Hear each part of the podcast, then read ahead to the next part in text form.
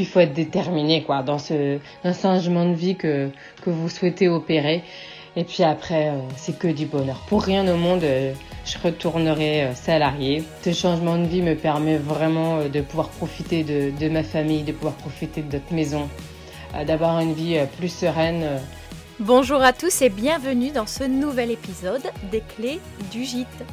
Je m'appelle Laura et il y a deux ans j'ai décidé de quitter Toulouse pour m'installer dans le Lot et reprendre un gîte de groupe près de Cahors, le Moulin de Bernard. Bien qu'issue d'une formation hôtelière et ayant toujours travaillé dans ce domaine, j'ai trouvé difficile de créer mon entreprise, de savoir par où commencer et avoir accès aux informations pertinentes facilement. C'est pourquoi j'ai décidé de créer ce podcast, afin d'accompagner les porteurs de projets, d'apporter les réponses à leurs nombreuses questions, mais aussi partager l'expérience de propriétaires de gîtes et maisons d'hôtes déjà en activité. Aujourd'hui, c'est un épisode assez atypique que j'ai le plaisir de vous proposer. J'ai fait la rencontre d'Anne-Laure Rouillet du gîte de la Chiconnière en Sud-Touraine il y a plusieurs mois grâce à Instagram.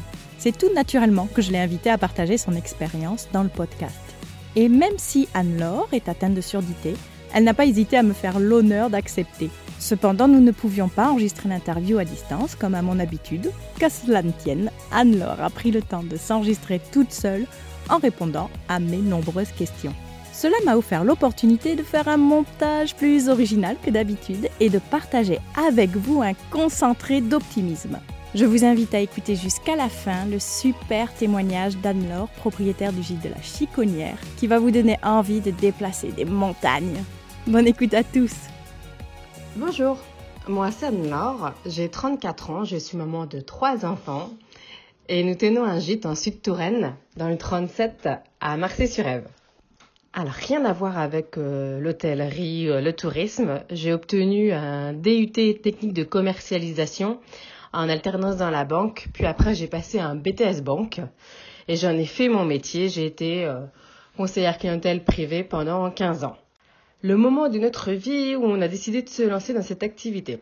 Alors, euh, en fait, moi je suis atteinte d'une dégénérescence auditive depuis à peu près 15 ans. Donc on savait euh, grosso modo que plus le temps allait passer et plus la surdité allait s'accentuer. Et en fait, euh, ça s'est réellement accentué à la naissance des enfants. Et il y a trois ans, à la naissance du petit dernier, à la naissance de Marceau, j'ai pratiquement perdu toute mon oreille gauche. Donc de là s'est posé la question effectivement de mon avenir professionnel. Ayant acheté un corps de ferme euh, assez grand avec des dépendances il y a 10 ans, euh, l'idée nous est venue euh, en étant quand même dans un endroit assez touristique. On s'est dit pourquoi pas à ce moment-là aménager une des dépendances en gîte et voir si ça me permettait d'en faire une activité l'ambition au départ de l'aventure. En fait, on n'avait pas forcément d'ambition parce qu'on ne savait pas trop où, euh, on allait. Euh, on allait bien voir, en fait, à partir du moment où on allait mettre le gîte à la location, si ça allait marcher ou pas. Euh, beaucoup de gens ne croyaient pas forcément en notre idée, puisqu'on est quand même assez isolé à la campagne. Malgré tout, on se situe à 30 minutes de lieux très touristiques, tels que les châteaux de la Loire, dans la Vienne, il y a le Futuroscope, euh, il y a la Roche Posée, il y a quand même énormément de choses à faire. Mais on n'avait pas forcément d'ambition euh, au départ. On espérait juste que ça marche. Concernant le budget, on avait la chance d'avoir quand même des dépendances, donc de ne pas avoir à acheter une maison.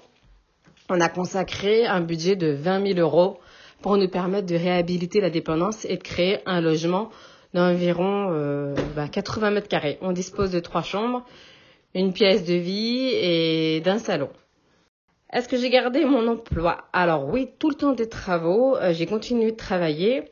Euh, et finalement, j'ai continué de travailler jusqu'à mon congé maternité. Les travaux ont duré un an.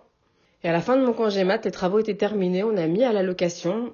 Et du coup, euh, ça a marché tout de suite. Donc, euh, j'en ai en fait effectivement mon activité euh, bah, principale puisque j'ai arrêté de travailler à la suite. Est-ce que j'ai suivi une formation, un stage? Non, pas du tout. J'ai regardé un peu ce qui se faisait euh, au niveau de la concurrence chez nous Et puis après, je me suis renseignée sur les différentes plateformes, ce qu'on pouvait proposer, mais j'ai pas eu de recours à, à, une formation ou un stage pour concrétiser notre projet. Concernant le choix de l'hébergement, alors, euh, comme je l'ai expliqué, j'avais fait pas mal de recherches quand même pour voir euh, ce qui se faisait autour de chez nous en termes de capacité euh, et aussi au niveau de la déco. Donc j'ai constaté qu'il y avait énormément de gîtes qui accueillaient maxi 6 personnes. Donc nous, le but, c'était de faire au moins 8 couchages. C'est la raison pour laquelle on a choisi de faire trois chambres pour avoir cette capacité. Ensuite, on a fait donc un gîte meublé euh, pour que les gens n'aient vraiment euh, à, rien apprendre euh, et devenir un peu comme à la maison. J'ai meublé en très grande partie le gîte avec de la seconde main. Parce que pour moi, je trouve que c'est tellement plus sympa d'avoir des objets qui ont déjà eu une histoire. c'est tellement plus, je dirais, personnel. Euh, donc euh, j'ai énormément chiné pour meubler le gîte. Après, tout ce qui est neuf, c'est euh, la literie, sommier, matelas, le linge de lit et le linge de maison. Et évidemment l'électroménager. Mais sinon, que de la brocante, que de la chine, parce que j'adore ça en plus. Et après, pour les produits de bain, j'avais passé un partenariat avec la marque Clarence mais je vais arrêter puisque je suis plus trop en phase en fait avec tout le plastique que ça engendre et euh, la démarche euh, un peu éco-responsable que j'essaye d'avoir euh, que ce soit à la maison ou dans le gîte. Donc j'essaye de trouver une alternative aux produits d'accueil.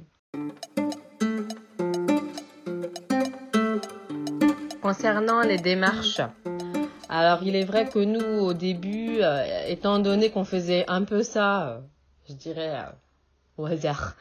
Euh, on s'est euh, on s'est pas trop penché sur tout ce qui était réglementation, statut juridique. En fait, notre premier but, c'était de faire les travaux, d'aménager le gîte et de passer par la plateforme Airbnb pour un peu, entre guillemets, contourner justement tout ce qui était mise aux normes, d'avoir un statut juridique. On voulait faire au plus simple au début. Après, j'ai été contactée très rapidement par Gîte de France, mais j'ai décliné euh, car je voulais vraiment rester libre euh, dans la gestion de, notre logement. Voilà, donc on n'a pas de label sur le gîte, mais maintenant, euh, sincèrement, on n'en a pas besoin. Le gîte marche très bien comme ça. Ça peut être un plus pour certains logements, mais en tout cas pas pour nous. Voilà.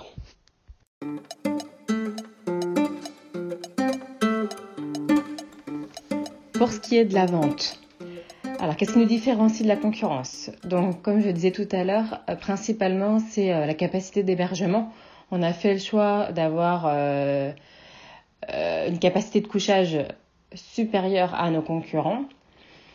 Le fait est aussi qu'on accepte les animaux. Je me rends compte que ça nous permet de capter pas mal vraiment de réservations. On a beaucoup de voyageurs qui viennent avec leurs chiens, voire leurs chats.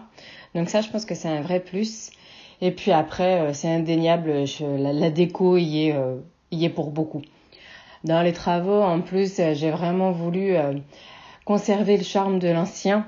Les murs en pierre, au sol on a mis de la vraie pierre, on a mis du travertin, j'ai conservé des vieilles portes de la dépendance. Voilà, se marie à ça toute la déco que je chine. Et puis, et puis on a allié aussi avec la modernité. Euh, des équipements. Donc, euh, tant pour euh, tout ce qui est la cuisine et puis dans la salle de bain. Mais clairement, la décoration est pour beaucoup. Donc les circuits de vente, bah, je le répète, on a choisi de se mettre exclusivement sur Airbnb. j'ai tenté Booking au début, mais j'y trouvais pas trop mon compte. Je trouvais que les frais étaient assez élevés. Et puis l'interface pour les propriétaires euh, sur l'application, j'ai trouvé assez complexe. Alors c'est vrai que l'application Airbnb est, hyper intuitive, euh, c'est simple, c'est, enfin moi je trouve que c'est très clair et très facile d'utilisation. Donc on est exclusivement sur euh, sur Airbnb.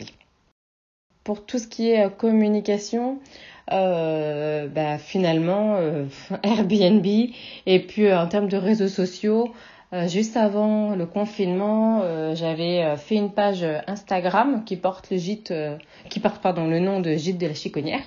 Le où finalement bah, au début j'ai commencé à mettre des photos du gîte pour un peu le promouvoir. Et puis euh, il y a eu la mise en, en, confinement. Juste avant on a eu une réservation donc euh, sur toute la durée du confinement. Donc j'avais plus accès au gîte pour euh, continuer ma promotion. Donc c'est un petit peu dérivé sur sur notre vie de tous les jours mais finalement ça représente aussi un peu tout ce qui est euh, la vie autour euh, autour du gîte. Donc euh, c'est aussi révélateur et c'est à l'image en fait du gîte. Donc donc voilà et puis bah, depuis après j'ai repris ma promotion depuis que le gîte après s'est libéré. Mais dire après que les réseaux sociaux sont déclencheurs de réservation, pour ma part, non. depuis le mois de mars, j'ai dû avoir deux ou trois allocations suite à ma page Instagram, mais c'est plus après une façon de communiquer et puis euh, et puis un, style de vie, de vraiment d'échanger sur notre style de vie quoi. Donc voilà.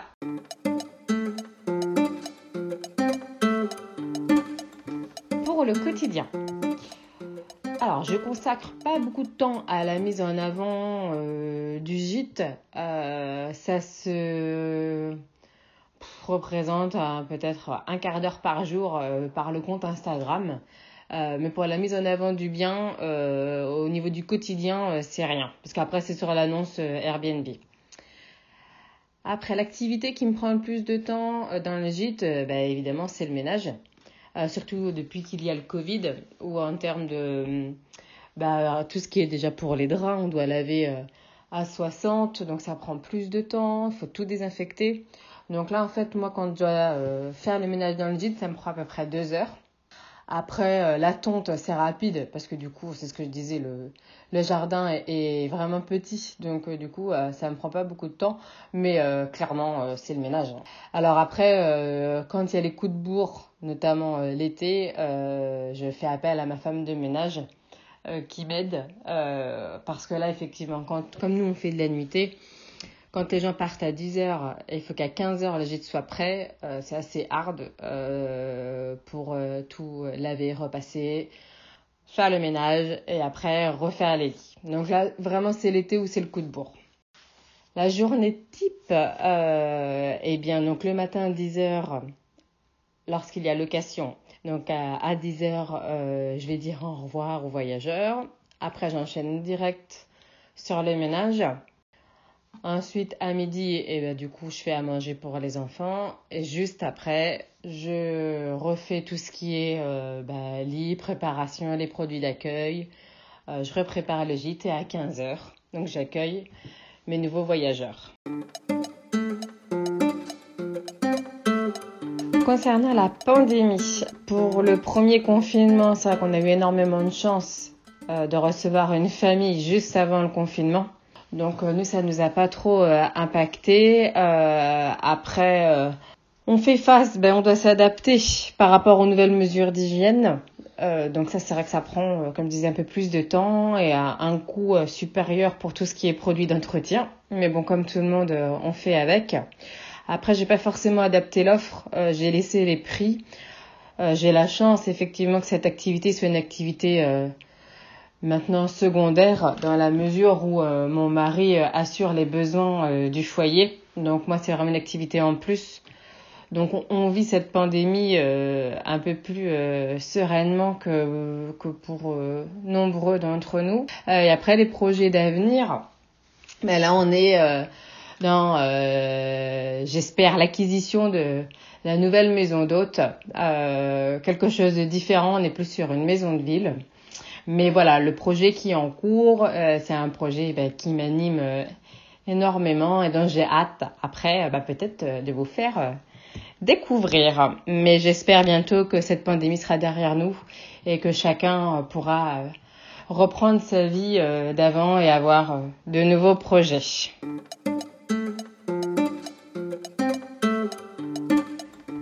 Dans le rétroviseur. Alors les principales leçons que je retiens moi de mon parcours, euh, c'est euh, bah, vraiment en fait d'avoir confiance euh, en soi. Je suis fière d'en être arrivée là, surtout que mon mari m'ait suivi dans cette aventure.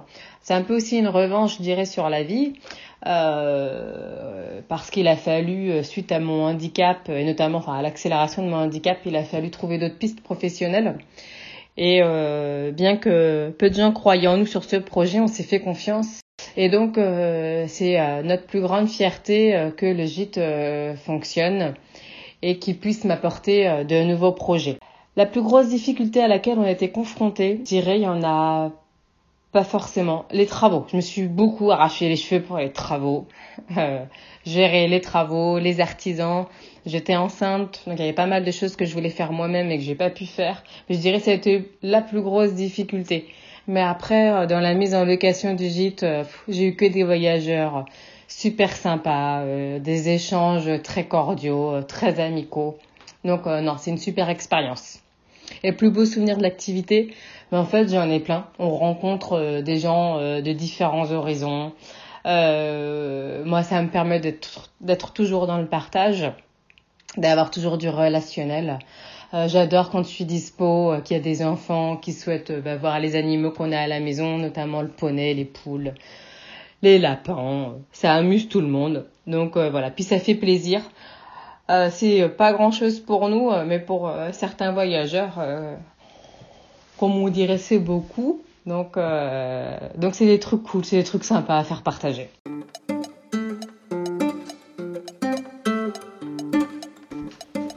Pour les porteurs de projets, alors les trois conseils que je pourrais donner à ceux qui ont envie de se lancer dans l'aventure, euh, bah déjà c'est de croire en soi. Euh, c'est pour moi le conseil le plus important. Si vous n'avez pas confiance en vous, euh, personne ne le fera pour vous. Donc vraiment, c'est croire en son projet, se faire confiance. Faut être motivé quand même, euh, parce que ça tombe pas tout seul. Donc euh, être motivé surtout si vous avez des travaux dans votre projet. Puis il faut être déterminé quoi dans ce dans ce changement de vie que que vous souhaitez opérer. Et puis après, euh, c'est que du bonheur. Pour rien au monde, je retournerai salarié. Euh, ce changement de vie me permet vraiment euh, de pouvoir profiter de, de, ma famille, de pouvoir profiter de notre maison, euh, d'avoir une vie euh, plus sereine. et puis, et puis c'est surtout aussi pour moi un pied de nez, j'ai envie de dire à mon handicap. Hein. Donc du coup, non, non, faut vraiment croire en soi, malgré les difficultés qu'on peut rencontrer dans la vie. Faut vraiment croire en soi. Après, comment on peut me contacter? Euh, ben, On peut me contacter euh, sur le site Airbnb euh, ou alors euh, par euh, mon compte Instagram, le gîte de la chiconnière. Voilà.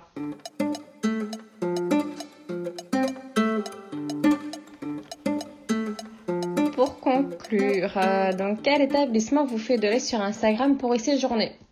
Alors moi j'en ai deux. J'ai envie de parler de maison au jardin maison jardin, c'est euh, une très belle rénovation en Dordogne. J'ai vraiment envie d'y aller. Et puis le deuxième, c'est le domaine de Ronsard, que j'aime beaucoup. Et enfin, pour finir en musique, le titre qui illustre le mieux euh, mon parcours, eh bien, ça sera Los Yeux d'Eminem.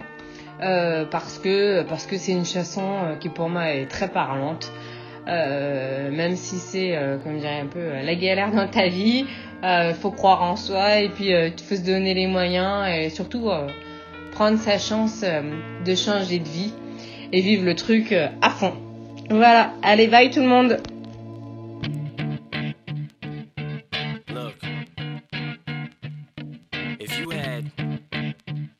Shot, one opportunity seize everything you ever wanted in one moment, did you capture it? Let it slip. Yo.